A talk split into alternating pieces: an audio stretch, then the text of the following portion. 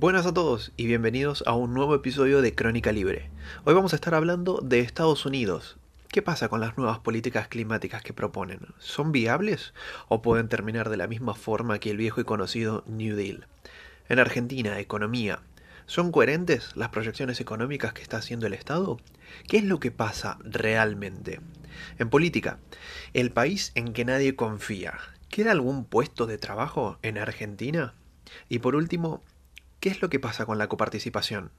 Los únicos privilegios que no se tocan son los del Estado. Quédate y espero que lo disfrutes.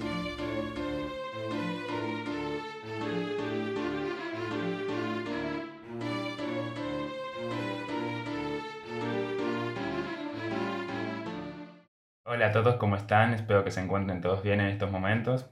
Eh, mi nombre es Valentín Gutiérrez y hoy les voy a estar hablando sobre el cambio climático, distintas perspectivas que hay sobre el cambio climático, eh, cómo creo yo que podríamos combatirlo y también sobre la política estadounidense que se puede venir de ganar el Partido Demócrata las elecciones presidenciales. Em, que bueno, como todos saben, actualmente se debate mucho el cambio climático, es un tema de interés, y bueno, es un tema que también puede definir, puede tener mucho peso en las próximas elecciones en Estados Unidos, así que quiero hablar un poco sobre eso. Posiblemente escucharon de los incendios que hubo en California en las últimas semanas, que se siguen expandiendo, si no me equivoco, por toda la costa oeste, eh, que tuvieron consecuencias bastante trágicas, la verdad.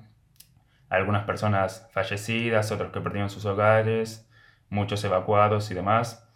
Em, así que bueno, actualmente se buscan soluciones, como dije, a este problema y se mira hacia las próximas elecciones, ¿no? que los que más apuntan eh, con políticas duras para combatir el cambio climático y demás, y más soluciones propusieron son el Partido Demócrata, que además parece que van a ganar, para ser sincero, ¿no?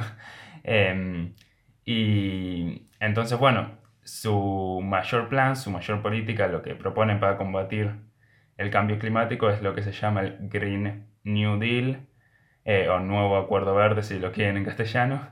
Em, ¿qué, es el Green New Deal? Bueno, ahí eh, tengo una síntesis.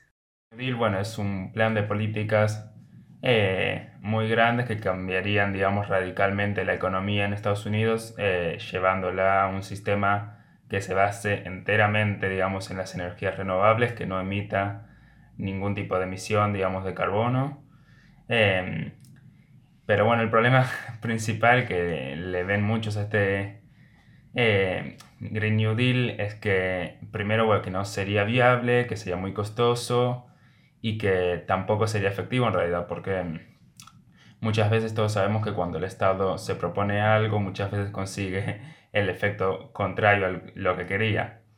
Eh, y muchos temen de que, bueno, este Green New Deal eh, solamente termina afectando más el cambio climático y que sea, bueno, un derroche de recursos. Principalmente este miedo, estas acusaciones, eh, que, bueno, tienen sentido verdaderamente, eh, se basan en que el Green New Deal no tiene nada que ver con el cambio climático y solamente, digamos, es populismo y se basan, digamos, en intereses. ¿Y por qué se dice esto? Bueno, verdaderamente es que el Green New Deal, además de combatir el cambio climático, que digamos es su primera premisa, propone educación gratis, salud gratis, eh, dinero gratis, eliminar, digamos, también la desigualdad, generar empleo y un montón de políticas que nada, bueno, tienen que ver con el cambio climático. Bien, eh, bueno, que el plan se basa en redistribuir riqueza, en favorecer a distintos sindicatos y curiosamente no hay ningún tipo de plan de acción, nadie sabe cómo se llevaría esto a cabo, cómo se transformaría, digamos, toda la economía estadounidense en un sistema que no emita eh, ningún tipo de emisión de CO2, ¿no? Em, no hay ningún tipo de plan de acción, solamente son ideas en realidad. Si uno lee, digamos, el plan que son de unas pocas páginas, un poco más de 10 páginas. Eh, la verdad es que no hay ningún tipo de plan de cómo llevar esto a cabo y tampoco eh, se proponen, digamos, eh, energías como la nuclear o la hidráulica, que son energías que tampoco emiten ningún tipo de carbono y no están en el plan, solamente hay energía solar y la energía del viento, que bueno, también se dice que no son capaces ni siquiera de generar toda la energía necesaria para todos los hogares y demás eh, y la vida en Estados Unidos, eh, ya que hoy son, digamos, una fracción de, de, las energías que se usan en el país. Entonces, bueno, como vemos, eh, el Green New Deal la verdad que es solo parte de la arrogancia de nuestros políticos que se creen que pueden solucionar todos nuestros problemas y la verdad es que es una solución fácil, digamos, al ambientalismo apocalíptico que hay muchas veces en los medios de comunicación que nos dice que el mundo se va a acabar y otras cosas también terribles. Pero la verdad es que el libre mercado y la gente actuando voluntariamente, cooperando, ofrecen también muchas soluciones y muchas oportunidades, digamos, que hay que aprovechar, em, como pueden ser los autos eléctricos o la empresa Solar City de energía solar, las dos de Elon Musk, eh, o bueno, también muchas empresas como Adidas, por ejemplo, se hizo famosa en los últimos años por hacer zapatillas y remeras con plástico reciclado del mar. Eh, y también el caso muy eh, sorprendente a un chico neerlandés que se llama Bojan Slad, que inventó a partir de donaciones voluntarias, inventó un sistema que podría limpiar, digamos, la bolsa, la isla de basura del Pacífico en los próximos cinco años, limpiar la mitad, y que también apunta a limpiar gran parte de los océanos para los próximos años. Eh, entonces, bueno, como vemos, eh, hay muchas soluciones de mercado y, bueno, si averiguan lo que se llama Free Market Environmentalism eh, o libre mercado medioambiental, hay un montón de soluciones que son pacíficas y voluntarias y que no necesitan del Estado y de la coacción para llevarse a cabo. Bueno, yo voy a hablar del presupuesto para 2021. Cumpliendo con la norma que indica que el proyecto de ley de presupuesto del año próximo tiene que ingresar al Congreso Nacional antes del 15 de septiembre, la jefatura de gabinete envió el pasado martes, a última hora, el mensaje del proyecto que establece cuáles serán los ingresos y egresos con los que contará la Administración Central para el 2021 y cómo serán repartidos.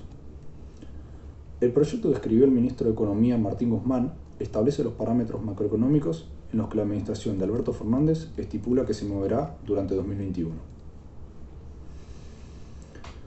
En lo que se refiere a los lineamientos macroeconómicos, la Casa Rosada estima para 2021 un crecimiento de 5,5%, una inflación de 28% a diciembre y un tipo de cambio que se ubicará en 101,6 por dólar.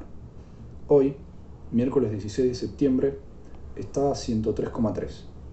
Guzmán debe ser el único argentino que piensa que el peso va a aumentar su valor con respecto al dólar en lugar de seguir devaluando.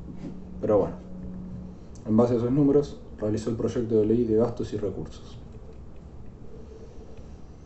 En lo que se refiere al crecimiento, el gobierno espera un escenario de alza de PBI, ya que saltaría de la caída actual del menos 12,1% interanual, que se estima que tendrá en 2020, a un crecimiento de 5,5% el año próximo pero también aclara que ese crecimiento que se espera será en B, de Venezuela, ya que establece que la perspectiva que se vaya desacelerando a 4,5% en 2022 y a 3,5% en 2023.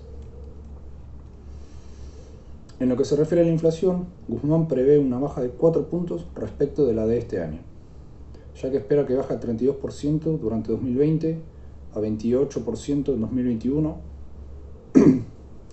en ese camino descendente prevé una caída similar en los años de esta gestión, ya que establece una baja a 24% para 2022 y el 20% en 2023. Pero ¿cómo lograrán esto? La estrategia del Gobierno Nacional puso el acento en la recuperación de los recursos tributarios para disponer del espacio fiscal suficiente para estabilizar las condiciones sociales y volver a poner en marcha el aparato productivo. Suena bien, ¿no? Bueno, no lo es. Crecerá la presión impositiva en 2021, a pesar de que la misma sobre las empresas es del 106%. Es decir, que por cada 100 pesos generados por una empresa, el Estado recibe 106. una presión superada solamente por la isla de Comoros, un país que seguramente no conoces. ¿Saben lo que pasa? Cuando los ingresos son grabados en un 50, 60 o 90%, la gente empieza a preguntarse por qué debe trabajar 6, 8 o 10 meses para el Estado y solo 6, 4 o 2 para sí mismos y sus familias. Que pierden el peso completo cuando pierden y ganan solo una parte cuando ganan. Llegan a la conclusión que es una tontería arriesgar capital y muchos deciden no convertirse en empresarios. El poder público engendra el desempleo que tanto desea evitar. El perfeccionamiento de la maquinaria y la renovación de los equipos industriales se produce a un ritmo más lento. El resultado, a la larga, se traduce en impedir a los consumidores la adquisición de productos mejores y más baratos, con lo que disminuyen los salarios reales. Una cierta carga fiscal es indispensable para cumplir las funciones esenciales de todo gobierno. Unos impuestos razonables, adecuados a estos fines, no interfieren seriamente en la producción. Ahora bien, en cuanto mayor sea el porcentaje de renta nacional que absorban las cargas fiscales, tanto mayor será la disuasión ejercida sobre la producción y la actividad privada. Otro punto para mejorar la economía, según dice Guzmán, es la obra pública. En las estimaciones para el año que viene, el gobierno prevé destinar casi el 2% del PBI para gastos de capital, lo que se traduce en obra pública. Concretamente, el plan de obras públicas para 2021 implicará un esfuerzo presupuestario equivalente al 1,8% del producto, lo que representa un incremento de 0,6 puntos porcentuales con respecto a los gastos de capital de 2019. Analicemos esta situación. Todo lo que obtenemos ha de ser pagado de una u otra manera. Sin embargo, el mundo está lleno de pseudoeconomistas cargados de proyectos para conseguir algo por nada aseguran que el gobierno puede gastar y gastar sin acudir a la imposición fiscal, que pueden acumular deudas que jamás serán saldadas puesto que nos la debemos a nosotros mismos. Me temo que estos tan plácidos sueños se siempre a la bancarrota nacional y a una desenfrenada inflación. Cada centavo que el gobierno gasta procede, inexcusablemente, de un centavo obtenido a través de los impuestos. Cuando consideramos la cuestión de esta manera, los supuestos milagros de las inversiones estatales aparecen a una luz muy distinta. Tal vez sea debatible que cierta cantidad de obra pública pueda en un principio ser indispensable para cumplir las funciones esenciales del gobierno. Yo me estoy refiriendo a las obras públicas consideradas como medio para combatir el paro. Imaginemos que se ha construido un puente. Si se ha hecho así para atender una insistente demanda pública, nada cabe objetar. Ahora, un puente que se construye para proporcionar trabajo es de una clase muy distinta. Cuando proporcionar empleo se convierte en la finalidad, la necesidad pasa a ser una cosa secundaria. Pongamos, por ejemplo, que la construcción del puente proporcionará 500 salarios durante un año, dándose a entender que tales salarios no hubiesen existido de otro modo. Es cierto que un grupo de obreros encontrará trabajo para la obra pero la obra ha sido satisfecha con dinero extraído de aranceles. Eso quiere decir que si el puente ha costado un millón de pesos, los contribuyentes encontrarán sin esa cantidad que hubieran empleado en cosas que sí necesitaban, destruyendo el empleo en esas áreas. En consecuencia, por cada salario público creado con motivo de construcción del puente, un salario privado ha sido extinguido en otra parte. El problema es no ver más allá de sus ojos las posibilidades desperdiciadas. De ser así, se deberían tener en cuenta las casas que no se construyeron, los autos que no se fabricaron, los vestidos que no se confeccionaron, las semillas que no se sembraron. En definitiva, se ha creado una cosa a expensas de otra. El mismo, razonamiento es aplicado a cualquier otro tipo de obras públicas. No pretendo analizar cada obra por sí mismo. Me limito a señalar todos los argumentos que con mayor frecuencia se esgrimen en favor de este tipo de construcciones. Uno es que proporcionan el trabajo y el segundo es que se crea riqueza que de otra manera no hubiera existido. Ambas argumentaciones son falaces porque se olvidan que son financiadas mediante los impuestos. Buenas a todos, mi nombre es Hernán Torres y quiero empezar este segmento con una pequeña adivinanza. ¿Qué tienen en común las siguientes empresas? Falabella, Sodimac, LATAM, Air New Zealand, Emirates, Qatar Airways, Norwegian, BASF, Axalta, Saint-Gobain Security, Pierre Fabre, Nike, Gerrenheimer, Cencosud, Maciza, Walmart, Burger King, Starbucks, Panasonic y Globo. Exactamente, son empresas que se fueron, que avisaron que se van o que están buscando irse de la Argentina. ¿Y por qué están buscando irse? Por una serie de medidas políticas generalmente que afectan la prosperidad de un negocio en Argentina. Un negocio como una empresa gigante o como cualquier tipo de negocio en el que tengas que poner tu plata y que el Estado pueda tomártela aparte de impuestos. Ahora, el tema es el siguiente, estas son empresas grandes, son empresas que tienen cierta trayectoria. Falabella, por ejemplo, es una empresa chilena que es dueña de Sodimac también, que está desde los 90, tiene más de 20 tiendas en Argentina. LATAM está hace 15 años en Argentina y tenía, tenía más de 1.700 empleados. El caso de LATAM es bastante interesante, porque pidió, por el tema de la cuarentena, como no se puede trabajar prácticamente, por más de que dicen que no hay cuarentena, no se puede trabajar y pidió poder hacer el pago al 50% de los salarios a sus empleados, cosa que los sindicatos salieron a quejarse al instante y se lo negaron. En el momento que se lo negaron, Latam dijo, bueno, chau, me voy. Latam se fue de la Argentina y dejó más de 1.700 empleados, familias, sin ninguna fuente de ingresos, gracias a que le negaron la posibilidad de pagar al 50% los, los salarios cosa que si lo hubieran permitido esos puestos de trabajo seguirían existiendo para el momento en que finalice esta cuarentena eterna, puedan seguir trabajando y puedan seguir manteniendo ese ingreso para poder seguir subsistiendo justamente. Pero no. Y lo curioso de este caso es que al poco tiempo Aerolíneas Argentinas avisó que iba a empezar a pagar el salario del 50% a sus empleados, cosa que nadie se quejó, ningún sindicato, ninguna persona, ninguna militancia salió a quejarse y salió a pedir que lo paguen al 100% porque es una empresa del Estado. Entonces ahí está perfecto, ahí ya no le molesta a nadie. VAS, por ejemplo, empresa alemana, está hace 70 años en Argentina y no va, no va a mudar completamente todo su, su trabajo en Argentina, por lo menos hasta ahora va a ir parte hacia Brasil. Después Sencosud y Maciza, y seguramente hay alguna otra empresa más que me estoy olvidando, por lo menos están bajando su nivel de acción en Argentina, no están completamente cerrando todo y yéndose. Eh, Burger, King y Starbucks también son otras que están bajando su nivel de participación en la Argentina. Hay tiendas que van a cerrar de manera permanente, pero no completamente todas en un principio. Eh, Globo es así, por ejemplo, ya vendió su participación a, a pedido ya y se va a ir. Va a dejar de existir el Globo.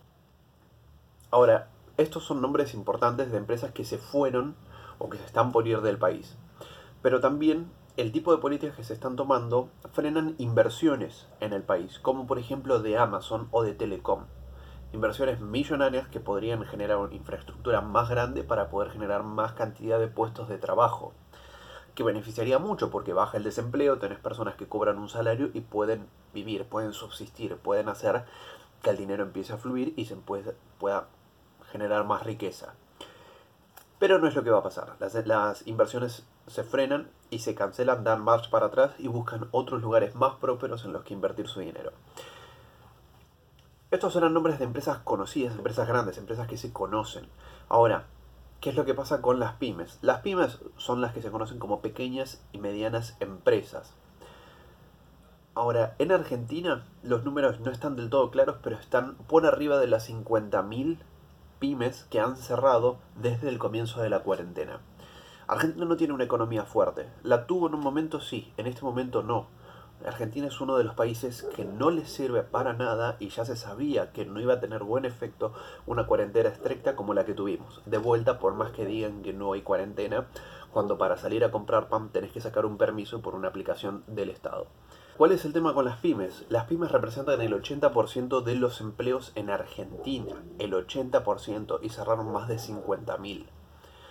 Las pymes, cada pyme que cierra es una familia que se queda sin ingresos, y cada una de las pymes tiene empleados, por lo que también son fuentes de empleos para otras familias que también se quedan sin ingresos. Genera desempleo. Hay menos personas trabajando, menos personas teniendo ingresos. Por ende, también hay menos personas aportando, aportando a los impuestos. Hablando de impuestos, ¿por qué las empresas se van de la Argentina? ¿Por qué las empresas quieren irse de Argentina? ¿O por qué las empresas frenan sus inversiones en este país? Uno de los motivos es la cantidad de impuestos que tenemos. Tenemos más de 160 impuestos. Sí, más de 160. No, no es joda. Son muchos impuestos y es una locura el tipo de impuestos que tenemos, los tipos de motivos que hay. Somos uno de los pocos países que busca aumentar la cantidad de impuestos o aumentar el porcentaje de lo que hay que pagar por cada impuesto durante todo este tiempo, durante toda la cuarentena. Un tiempo en el que las personas o gran cantidad de los distintos de las distintas personas con distintos tipos de puestos de trabajo no puede trabajar, por lo cual no puede generar ingresos, pero tiene la obligación de seguir pagando esos impuestos como si estuviera ganando dinero. Para que se entienda más o menos por qué las empresas se van. No podés trabajar, no podés generar ingresos, no tenés ganancia, pero seguís teniendo que pagar los impuestos como si la tuvieras. Uno de los impuestos que se está buscando aumentar ahora es impuesto a las ganancias. Nosotros tenemos impuesto a las ganancias por 35%. Es un montón.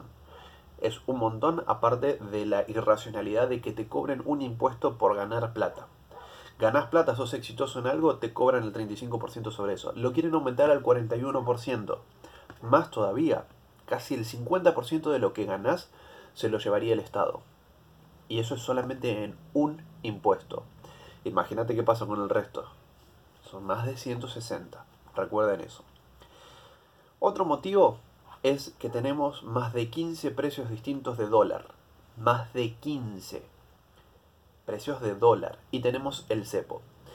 El cepo es una restricción a la cantidad de moneda extranjera que podemos comprar, las personas en general. Son 200 dólares por mes. Por lo que se estuvo hablando, querían hacerlo que se incluya también el tipo de servicio que pagas por un streaming, que sería, por ejemplo, Netflix o Spotify o Steam, si te gusta jugar juegos en la computadora. Eso estaría incluido dentro de los 200 pesos, 200 dólares, pesos, del cupo que podés comprar. O sea, cada vez es menos cantidad de dólares que puedes comprar.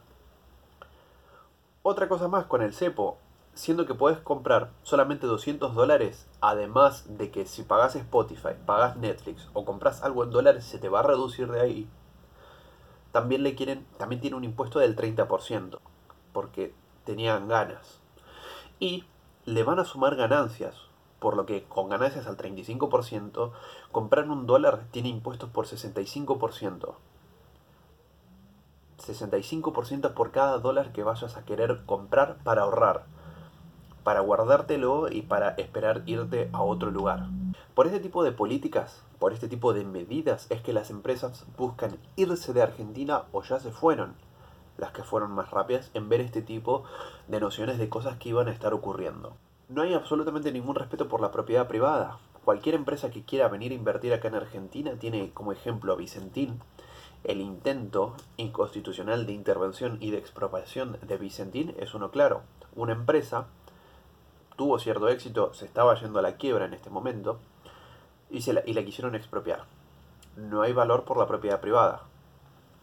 Haces algo que te vaya bien, ¿qué es lo que te garantiza que el Estado no te lo quiera sacar para quedárselo él? El Estado. Y para terminar, sé que esto no tiene que ver con lo que estaba hablando, pero hagamos un panorama general. ¿Cómo alguien va a poder confiar en un país en cuyas políticas son tan irracionales de llegar al punto de lo siguiente. ¿Cómo vas a confiar en un país en el que el Poder Ejecutivo saca un decreto para remover a tres jueces federales encargados de causas de corrupción del mismo Poder Ejecutivo? ¿Qué persona podría confiar en un país así? Quédense escuchando que hay para bastante más. Señores jueces, nunca más. Buena gente, ¿cómo les va? Eh, hoy voy a tratar una variedad de temas relacionados. Veremos una hipótesis política sobre el actual partido presidencial argentino. Analizaré algunas de las más recientes declaraciones de Alberto Fernández y la pelea entre distintos poderes argentinos por la coparticipación. Bueno, el, primer tema que, trataremos lo llamé Alberto Fernández y el otro, Rey Relato. Ahora, les voy a hablar de esta hipótesis que les comenté, que es nueva para mí y que la desarrollé durante esta semana pensando en los últimos 15 días. Todos hemos escuchado sobre el relato que los K crearon, cuyo comienzo suele ser reconocido a partir del 2008. Este consistió en la generación de distintos enemigos de, paja, como, se suele llamarlos. Enemigos que a través del centro mediático fueron comunicados como la causa de los problemas nacionales y las dificultades del gobierno para llevar al pueblo a alguna visión utópica típica de los kirchneristas. Lo que estoy diciendo eh, actualmente es que, con lo que estoy viendo, perdón, eh, actualmente es que con la vuelta de una fórmula K en el poder ha regresado también este objetivo de crear grietas y así un nuevo relato político. El gobierno siempre arremetió contra la riqueza, los ricos, los capitalistas y el exterior, diciendo que estos le quitaban su porción de la riqueza a los trabajadores haciéndolos responsables de cualquier dificultad que una persona podía tener en su vida y antagonizándolos a no más poder para ganar poder político. Más ahora llegamos a un momento en el que las fuentes de riqueza fueron por tanto tiempo antagonizadas que ya no existen prácticamente en este país. O por lo menos, como digo, existen, pero en números de supervivencia. O sea, la, vaca, básicamente, eh, en, criollo, la vaca está muy flaca para seguir exprimiéndola Entonces, en vez de dejar de explotar, que era una opción muy, muy factible, el gobierno decidió buscar una nueva vaca para explotar. Todo apuntaría a que esta nueva víctima de innecesaria antagonización y ataques mediáticos es la ciudad de Buenos Aires, por lo menos en este momento. Sin embargo, el discurso es el mismo, lo único que es nuevo es el sujeto del ataque. Bueno, les, traigo ahora unas declaraciones de, Alberto Fernández que hizo en particular el viernes 11 de septiembre, hace unos días, durante unos anuncios de obras públicas en algunas provincias que dejará ver este punto. Algunas de las cosas que dijo fueron, este es un país muy desigual y por lo tanto hay que tomar medidas que van a favorecer a algunos y perjudicar a otros. Allí tiene que asomar la solidaridad de todos nosotros.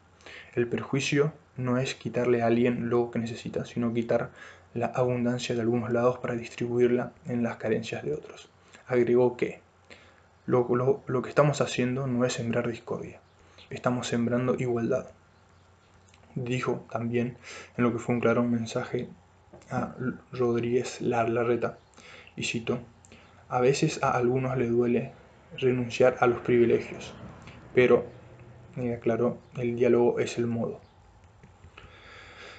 Bueno, terminemos ahora este apartado con la, cita que permite ver más claramente el elemento principal que el gobierno pretende establecer en el centro de su nuevo relato. Y cito nuevamente al propio Alberto Fernández. Existe una suerte de país central y una suerte de periferia en el sur y en el norte nuestras políticas no son en prejuicio de nadie, sino a favor de la gente, de las mayorías argentinas. Antes de cerrar, como digo, quería compartirles otro comentario que parece haberse escapado de los bigotes del presidente, quien durante la misma conferencia agregó, y cito, no es verdad que sea el mérito lo, lo que permite crecer, como nos han hecho creer en los últimos años. Bueno, creo que en la Argentina a veces se hace difícil entender el significado de una declaración proveniente de un político. Bueno, por eso, en, en este caso, creo que no se puede hacer suficiente hincapié en lo inmoral y equivocado de esas palabras del presidente Fernández. El presidente argentino declaró y alabó la proposición, la proposición fundamental del robo como la forma de, crecer, porque por definición aquel crecimiento que sea sin mérito es un robo. Es, este es un buen resumen del plan económico de cualquier gobierno acá. Sin crecer, el crecer sin el mérito. Esa es la proposición central de cualquier plan económico acá. Bueno, ahora pasemos al, al, segundo tema que vamos eh, a tratar hoy rápidamente. Como les comenté anteriormente, es el tema de la coparticipación. Y, igualmente, este tema está directamente relacionado con el tema anterior y es una prueba extra de la tesis que les presenté hace unos momentos. El día miércoles 9 de septiembre, en medio, en medio de crecientes tensiones entre la policía de distintas localidades de la provincia de Buenos Aires con el gobernador Axel Kicillof, el presidente de la República, Alberto Fernández, decidió una quita de más de un punto de coparticipación a la ciudad de Buenos Aires, siendo la cifra exacta 1.18% para transferir este monto al gobernador porteño, quien no podía solucionar sus dificultades para controlar y negociar con la policía.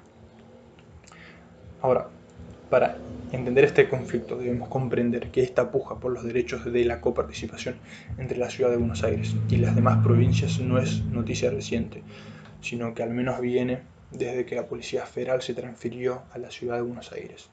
Pues en, ese, pues en el momento de esta transferencia se otorgó un aumento de 2.1% en los derechos de coparticipación a la ciudad, llegando así a un total de 3,75% un monto que volvería a ser modificado en 2017 por un acuerdo con los gobernadores a 3,50%, es decir, se acordó una reducción de 0,25% hace solo tres años. Para poner en escala la reducción de la que el gobierno nacional está hablando ahora, es de más de cuatro veces el tamaño de esta última reducción. En términos de dinero, la baja propuesta de, como dije antes, 1,18% llevaría a una pérdida de 9 millones de pesos en lo que queda del año para acá y de 45 millones para 45 mil millones en todo 2021. Eh, el, el, decreto del gobierno establece también la creación de un fondo de fortalecimiento fiscal de la provincia de Buenos Aires fondo que estará financiado por estos fondos tomados de la ciudad de Buenos Aires. Esto es parte de, lo que digo, digamos, de esa eh, grieta que se intenta crear, ¿no? Digamos, parte de eso es quitarle los fondos a uno y dar, dárselos a otro, ¿no? En, este caso son eh, una provincia y una ciudad, básicamente. Pero como, como veremos antes, en realidad se está intentando poner a todas las provincias en contra de esta sola ciudad. Pero bueno, eso es algo a lo que llegaremos más adelante. No, nos adelantemos. La, la, Ciudad de Buenos Aires en un decreto comunicó lo siguiente. La Procuración General de la Ciudad de Buenos Aires a promover la acción judicial que corresponda contra el Estado Nacional, a los fines de que se declare la nulidad e inconstitucionalidad del decreto del Poder Ejecutivo Nacional número 735-20 se recomponga la integralidad de los fondos del Tesoro local que dejen de ingresar en el futuro por aplicación de dicho decreto cuestionado, con más los intereses legales devengados y a solicitar una medida cautelar que disponga la inmediata suspensión de los efectos de la norma impugnada. Bueno, por este decreto es que actualmente está eh, la disputa presupuestaria para, para, para, hacer, para que, será resuelta, según supongo, e, eventualmente en la justicia y que por, lo tanto este decreto habría quedado por lo menos en momento eh, sin inmediata aplicación. Con, con este eh, decreto lo que, al que me refiero es al primero que vimos del gobierno nacional. Eh, a, a, esto indicaría la medida cautelar que por lo menos frena de momento cualquier quita presupuestaria hasta que, el, para, hasta que juzgue el Poder Judicial. Sin embargo, tengo mis dudas al respecto que los Fernández eh, tendrán respeto a la justicia y a, los canales que ésta disponga. Pues ya, hemos visto al actual gobierno saltar, saltar cualquier muro judicial sin mayores consideraciones o problemas. El, gobierno de Cava argumentó en su decreto la inconstitucionalidad de la decisión tomada por el presidente Alberto Fernández, al mismo tiempo que la califica de unilateral e intempestiva. También tildaba a la quita de fondos decretada por el gobierno como un quiebre tanto del principio de igualdad entre las provincias como los de progresividad y legalidad. Bueno, veremos ahora que el gobierno nacional estaba preparado, estaba preparado para la reacción de la reta y de la ciudad de Buenos Aires a este eh, ataque presupuestario. Hasta el momento todo parece indicar que el, gobierno nacional ya tenía muy planeado y pensado tanto el decreto de quitar fondos a la ciudad como una preparación legal para distintos escenarios que veía como factibles respuesta del intendente de Cava. En un informe interno del gobierno de Alberto Fernández del mes de febrero, febrero antes de la pandemia, se analizaban las opciones de Horacio Rodríguez Larreta para contrarrestar la decisión del presidente algunas de las afirmaciones obtenidas de este son, primero, y cito, la Cava va a sostener que no se puede quitarle fondos de manera intempestiva y unilateral.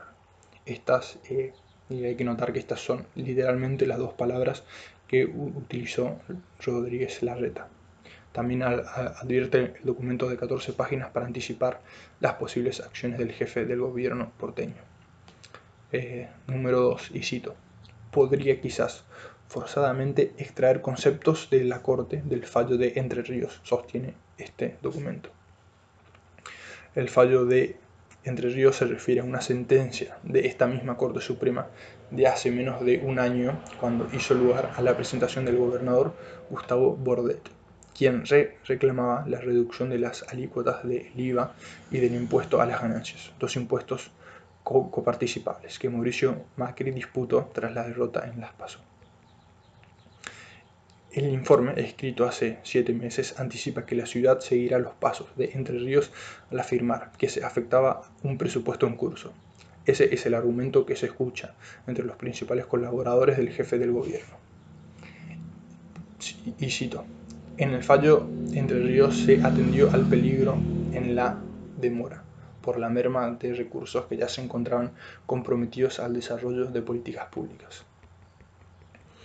Bueno, y ahora llegaremos al punto en el que, que comenté antes, de que no solamente es un problema entre provincia y ciudad, sino entre las demás provincias, entre todas las provincias básicamente y la ciudad de Buenos Aires. Esa es la nueva grieta y el nuevo enemigo de paja que está intentando crear ahora el gobierno nacional. Luego del decreto presidencial y de todo el revuelo mediático y político que este trajo consigo, 19 gobernadores se suscribieron a un, documento en apoyo del presidente de la República. Dicho documento está titulado, y cito, Reducir desigualdades para una Argentina federal. En este respaldan la, la, medida del presidente como un paso para corregir los desequilibrios de un país concentrado y confían que, reabra el diálogo sobre la distribución de recursos en el país. Bueno, y algunos de los gobernadores que, cuyos nombres son muy fuertes que, que se suscribieron eh, a esta letra y que tampoco lo, lo hicieron son los siguientes. Bueno, Kisilov, Uñac y, Zamora eh, se suscribieron. Los únicos que no se suscribieron fueron los gobernadores de Cambiemos, Gustavo Valdés de Corrientes, Gerardo Morales de Jujuy y Rodolfo Suárez de Mendoza. Y solamente un peronista que fue eh, Juan Schiaretti de Córdoba.